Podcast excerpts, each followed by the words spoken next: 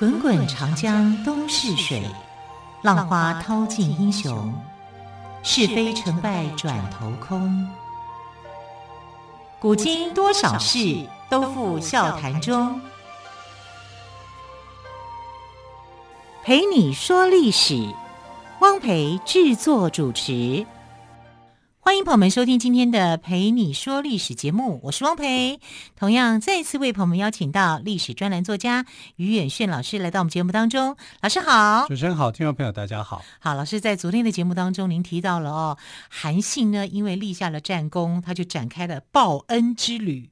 哦，对，对于呃当初对他好的，请他吃饭的亭长。还有漂母，对，以及甚至让他受胯下之辱的 我们所谓的地痞流氓哦，他都有给他们赏赐。对，但这个都是很后期、很后期的，因为他立下了战功了嘛。对对对，那前期的故事呢，我们可能还要再帮他多做一些。对，因为在楚汉相争里面，首部曲我认为是鸿门宴。鸿门宴，鸿门宴是揭开了这个序幕嘛。那第二部曲，这是刘邦的故事吧？对对，刘邦的故事啊，其实他们的故事都是在一起的，是，他都是相关联的人物。那第二部曲呢，应该讲就是彭城之战。彭城之战，彭城是谁的地盘呢？彭城就是西楚霸王的首都，也就是现在的徐州市啊，当时叫做彭城啊。那呃，当时的楚国可以分为西楚、南楚跟北楚。啊，这几个地区，那西楚的地方呢，就是啊、呃、项羽所占有的啊，所以他称为自己叫西楚霸王。我先讲一下彭城的彭啊，是澎湖的澎，对，去掉三点水。对对对、哦、对。那彭城之战是怎么样引发的呢？我们在昨天的时候就讲说，韩信哦，就是他打败了三秦啊，他以明修栈道、暗度陈仓的方式。啊，就把三秦的这三个王给打败了。你一定要先打败他，你才能够去接触到项羽嘛。那一打败这个三秦的这个所有的地盘跟势力，就被刘邦所接收了嘛。啊，那刘邦接收了以后呢，再跟其他的反抗项羽的这些诸侯啊，就组成了联军。那这样的一个联军呢，你知道有多少万人吗？五十六万人。五十六万人呢、啊？五十六万人，很多哎、欸，很多啊！五十六万人要来反抗这个当时的西楚霸王，因为西楚霸王他就到处去平叛。那平定这个叛变呢，最主要是要平定楚呃齐国的叛变，因为齐国那时候他分封的时候，他就分封了三个齐王。这三个齐王呢，分为叫做胶东王、济北王跟齐王啊，就是这三个国家。啊，分了三个诸侯国，可是这三个诸侯国里面有一个人，他就刻意不封，这个人叫做田荣，田荣，荣誉的荣。那田荣呢，本来就是齐国的宗室的人员，所以他觉得他自己会被封王，可是偏偏没有封。那为什么项羽不封他呢？我去跟章邯、跟秦国主力作战打仗的时候，你袖手旁观呐、啊，你是壁上观的。那其他人有帮我一起打仗，我要分给谁？我一定是分给跟我打仗的人嘛，这样才公平啊，没也没错啊。对啊，那如果说我赏赐给你的话，那对跟我一起作战的人又何又有何公平可言呢？那不就三个人要造反我？对啊，对不对？那你自己不去争取的啊，你不来帮啊，你不来帮我，当然不封你啊。他绝对是这样用功劳论来说的嘛。那对我来讲没有功劳啊，没有功劳我就不封你。啊，不封你以后，田荣因为他势力强大，他说没有关系，我就要当齐王，他就把三个这个呃项羽分封的那三个王全部杀了，就灭掉了。灭掉了以后，他就变得势力就变得很大。那我不但要当齐王，我还要跟你争夺天下。那项羽肯不肯答应呢？当然不肯啊，对不对？你们都是我的手下败将啊。在旁边那时候就跪着的，那现在你们竟然想要有这样的一个野心，我一定要去消灭你。因为那个时候呢，张良是在项羽的阵营的，好，那个时候他在，他在以后呢，他就鼓励项羽要对齐国出兵。但是项羽的这个其其实对这个张良来说，他也是有野心的，因为他鼓励项羽出兵，这样才能够保护刘邦。让刘邦呢从后头再能够占得一些好处，所以他到处都为刘邦去着想啊，这是个这个也也不也不能怪他啦，因为如果你是刘邦阵营，你可能也会这样子想。结果这个呃项羽呢就决定要出兵去攻打齐国，齐国在现在的山东嘛，人都是很人高马壮的，对对对，对，你要跟他打容易吗？不容易，其实不容易，所以他就陷在山东的战场啊，所以你现在山东的战场，可是我刘邦这边的势力一直在做大。他竟然可以吸收到五十六万的军队，五十六万人啊，这么多人，所以他就觉得这我是有机会去打败项羽的。他连这个时候的韩信在哪？韩信他都不管了，他就觉得我也可以带兵打仗，韩信只是帮我出力而已，所以他的部队这个时候都是由呃刘邦自己去领导的，他就很得意，很高兴，然后他去打谁呢？打项羽的根据地，因为项羽这个时候他的主力部队被调调到山东去去打齐国，他一直在齐国这边奋战，一时之间呢被牵制在齐国的境地，他就去打彭城，把彭城几乎要打下来。那彭城当时的守将是范增，还有这个龙驹啊，他们几个首首领啊，在那边将领在那边防守。可在防守的时候呢，其实有点就是。人多势众嘛，你五十六万军，那是很大的一个数字啊，你可能是很难打他的。所以呢，这个时候就呃，彭城就向项羽去求援，我们这边遭到包围，啊，遭到包围，是不是你能够派兵啊回来啊来援助这个彭城？那项羽那时候在想说，我已经深陷在齐国的一个战场了。那要怎么样才能够不惊动这个呃刘邦这一边，我还能够保住这个战果啊？所以呢，他想了一个方法，就是他调了三万的部队，这三万的部队是骑兵，骑马打仗的骑兵。他调三万骑兵，由他哈带领去回来去围攻这个彭城，来解彭城之围。那其他的人，因为当时他带去有二十万，那其他的人呢，就继续攻打齐国，而且呢还要伪装成为说那是他的命令，这样你就不会认为说，哎，项羽好像还在山东的战场，不知道他偷偷跑回来，啊，用这种方式去欺敌啊，这样他还可以的。那呃，于是呢，这个他就做这种决定，哈，要回来去。攻打这个原来的他的根据地，那是他的根据地，他一定要收复。可是他是有三万人，但是刘邦有五十六万，三万跟五十六万，谁会赢啊？我们这样听，应该是五十六万会赢啊。对呀、啊，刘邦那时候也是这样想啊。嗯，我五十六万人，我打不赢你，那才奇怪。对不对？一定是这样子。可是刘邦那时候也不知道项羽到底带回多少人来救援，甚至他不知道项羽是呃离开山东的战场的啊，他就带了三万的骑兵离开战场啊，去要去啊、呃、救回这个彭城他的根据地。那救回彭城这个根据地啊，项羽是有头脑的。你我们常呃有有我记得有一集我们在讲说，项羽不是说要做万人敌嘛？对，所以他的叔叔项梁就说：“那我教你兵法。”结果他学一学兵法又不想学 啊，他就三分钟热度的人。可是从这个彭城之战可以看出，项羽是很有头脑的，是很有军事头脑的。他不会去正面去攻击这个刘邦哦，驻守在彭城的部队。那时候彭城的部队北面北。北部跟东部是他有这个设重兵在这里的，他就绕到绕一个大圈子，绕到刘邦的后面，让刘邦看不见他，厉害吧？这个很厉害，因为他骑马，那骑马就很快，嗯、好就绕到他的后面。刘邦一直在想，我的对手在哪里？前面没有对手啊，我的对手对手在后面，然后 后面冲过来。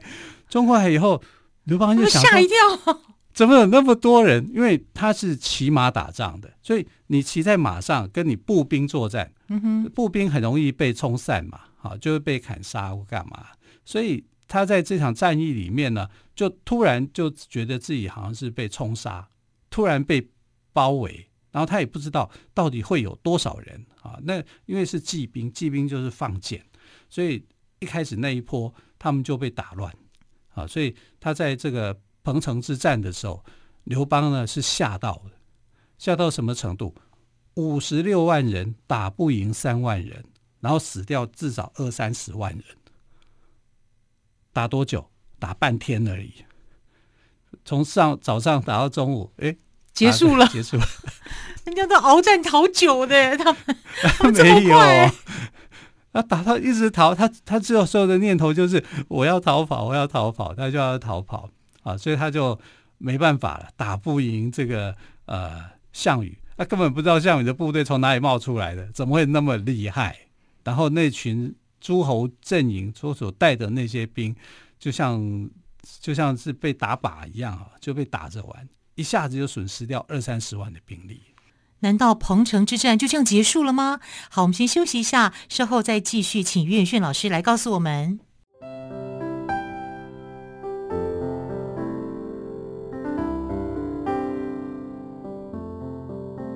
听见台北的声音，拥有颗热情的心。有爱与梦想的电台，台北广播 FM 九三点一。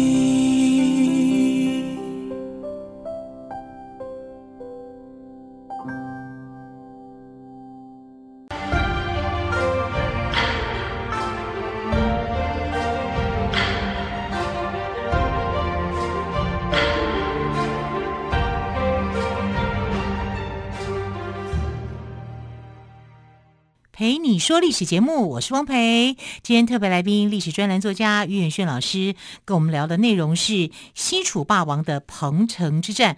老师，这个项羽的兵力跟刘邦的兵力真的是相差悬殊哎。呃，他是用三万骑兵对对抗五十六万的大军，结果五十六万的大军被他打得一塌糊涂。所以我觉得，为什么到最后后来西楚霸王还会输呢？好，至少在彭城之战这一战是赢的。彭城之战就可以讲，就是他的巅峰之战，嗯哼，啊，就项羽的巅峰之战。这是在西元前二零五年，西楚霸王项羽跟汉中王刘邦在项羽的根据地彭城，也就是现在的江苏徐州发生的这一场的大战。那刘邦呢，是挟着平定三秦的威望，集结了所有的反对。项羽的诸侯军五十六万人要攻打这个项羽的基地彭城，守将呢是龙駒啊，他是拼命的抵抗的。然后还有另外一个将领就是范增，范增这时候年纪其实很大了哈，快七十了，七十几了。然后他就决定要撤出彭城，用机动的方式来灵活的跟刘邦的军队做周旋，那一直在等待项羽能够率领骑兵来回攻。那项羽呢，去打这个齐国嘛，因为当时田荣的造反，其实田荣呢根本就不会是这个项羽的对手。可是为什么项羽竟然就陷在山东的战场？因为项羽有一个性格上的一个缺点，他其实他的个性是很残暴的啊，因为他面对这些敌人的时候，尤其像他呃进入咸阳的时候，你看刘邦进入咸阳的时候是跟。呃，父老约法三章，杀人者死，伤人及到底罪，对不对？他是用一个比较温和的方式。可是项羽进入咸阳以后，也就是在那个鸿门宴之后，他是杀掉子婴的，然后放火烧阿房宫的，然后到处去抢，也就是刘邦没有做的那些事情，项羽都做了：抢钱、抢女人、抢土地、烧杀掳掠，这些事情项羽都干。但我们也可以说，这个是历史书上面写的。那历史书是后人写的，那胜者一方一定写败者一方的不好的啊，也可能是刘邦的这个阴谋了。因为其实到现在，阿房宫到底有没有被烧毁，都还是历史上的一个谜啊。甚至阿房宫到底有没有建，都还是一个谜团哈，但不管怎么样了，从历史上的一个记载，你可以看得到，就是项羽的个性是这样。如果这个个性是这样的话，你从彭城之战你可以看得出来，他在打齐国的时候，田荣就算已经输了死了，但是他用残暴的方式去杀害齐国的百姓，那齐国的百姓会不会反抗？会，所以田荣的弟弟啊叫做田横，田横就继续领导齐国的这些百姓来反抗项羽。那反抗项羽有没有效果？有，他就把项羽的部队给牵制在山东的战场，所以项羽就变成一时之间呢，他没有办法打下齐国。这也是他的个性的问题。如果他改变作风的话，嗯、安抚那些齐国百姓，说不定他就已经早就结束战争了。没错，对。结果没想到他现在是陷入在战场里面，然后你的老窝彭城又被刘邦给包围了啊，甚至快被拿下来了。其实是刘邦已经呃差不多，彭城已经是他的这个手中所掌握的地方囊中之物，囊中之物啊。所以你看他的那种贪婪的性格就出现了。因为当初项羽是把咸阳的好东西都搬回彭城的，所以他在彭城看到的东西比比在咸阳看到的还多，那些。美女啊，金银财宝啊，什么都有。所以呢，他占据彭城以后，第一件事情是做什么？抢粮、抢钱、抢女人、抢财宝，就跟他在第一次见咸阳的时候的一开始的那个样子没两样。而且他觉得我有五十六万大军在保护我，你怎么可能攻得回来？那看到那么多的美女，那么多的财宝，哇，他就玩得非常的开心，这个极乐彭城了。就是变成是这样子，他就荒废了。所以那五十六万大军哦，其实为什么没有办法跟这个项羽的军队比？是因为他们贪婪。嗯哼，他们进入彭城以后呢，就到处抢东西、抢钱、抢女人，反正所有东西他都要占领。他的幕僚没有劝告他吗？劝不下来了，因为不是只有他，就五十六万大军呢、欸。你所有的东西，你可能要，啊、你可能要这样，所以这五十六万大军的话，就变成什么？变成乌合之众嘛，一定是这样的。为什么你打不赢三万的骑兵？第一个，三万骑兵就很优秀了，他是骑兵，骑兵从哪来的？对，啊，骑兵是从北方来的，啊，从这些胡人训练出来的，啊，所以当初蒙恬训练的那群被王离接收，那王离被打败以后，被项羽接收，项羽就训练他们。训练他们就变成一个勇猛顽顽强的一个部队。哇，那个训练很扎实，很扎实啊！叫楼烦骑兵啊，楼烦骑兵在楚汉相争都是非常有名的这个骑兵队伍啊，他们的骑马打仗啊，射箭的技术都非常好。所以当这个彭城被刘邦给占领的时候，他就想到我要回防去攻打啊，这个他派了三万的骑兵呢，从后面去追。我不从前面跟你去对对阵，他前面所设的彭城的北面跟东面都设有重兵，可是我绕到的是你的西面，没人会去的地方。项羽最熟他的根据地啊，每个地方他都摸得清清楚楚的，所以当你发现项羽的骑兵来偷袭的时候，已经是在后面了。说刘邦怎么打这个仗？刘邦你会吓死，吓坏了。对，吓坏了。怎么突然出现了？你一来吓坏了，二来是怎么样？就是你已经那个贪婪之心就已经，已经被燃起了。对，对你已经一开始的这些部队跟先前的部队不一样，心理不一样。所以他很难去打赢这个项羽的部队，所以部队的训练真的太重要了。对，你只要有一个贪婪之心，嗯、这个念头起来啊，就是军纪不彰的时候，他就输了。所以呢，输在军纪涣散，输在刘邦的领导无方。嗯哼，还有颗贪婪之心。对，三万人竟然可以打败五十六万人，五十六万人里面将近一半三十万人无辜的惨死。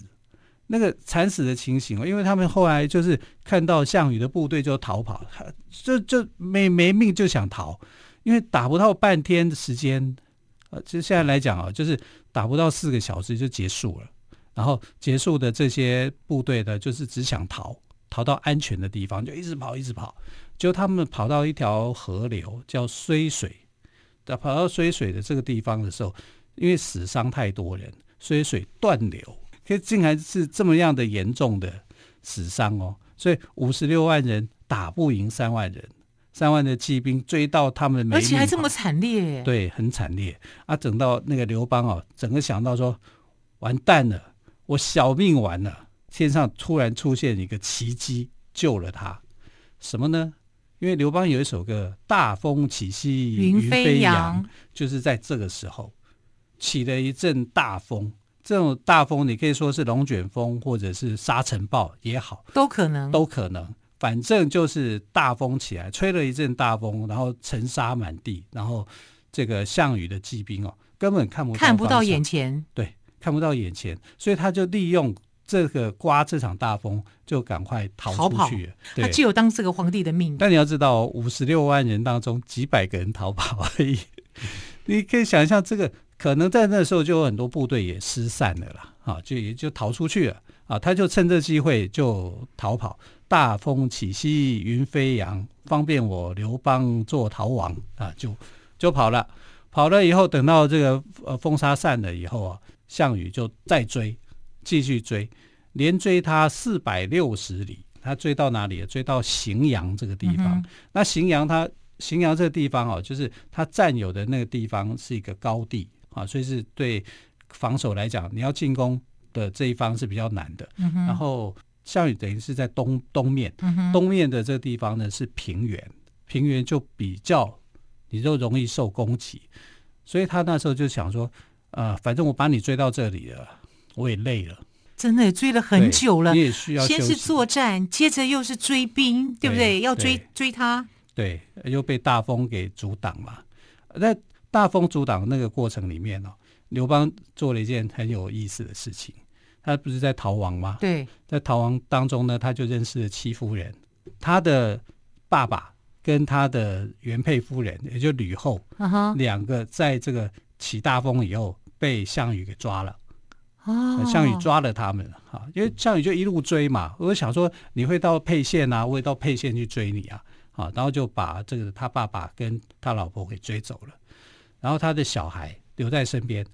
可是呢，刘邦认为他的小孩跟他同一辆车上，这样子他逃亡很不方便，他就把两个小孩赶下车，这样子连续三次。那是因为他的驾驶叫夏侯婴嘛，夏侯婴就说不可以这样子啊，就把小孩又给推上去。那连续三次哦，像刘邦某种程度来讲，他也蛮狠的。呃，对他只为他自己，他爱自己胜于爱孩子。对，然后然后在逃亡过程认识戚夫人。你说这个男人，你在逃亡，你还去认识别的女人？对，然后就躲到荥阳里面啊，终于就是让他能够喘一口气。嗯哼，那这是他的彭城之战。我只能讲他有那个命了啊、哦，天命所归，那真的是没办法。好，非常谢谢岳轩老师今天跟我们说西楚霸王的彭城之战，老师谢谢喽，亲爱的朋友，我们就下个星期再会，拜拜。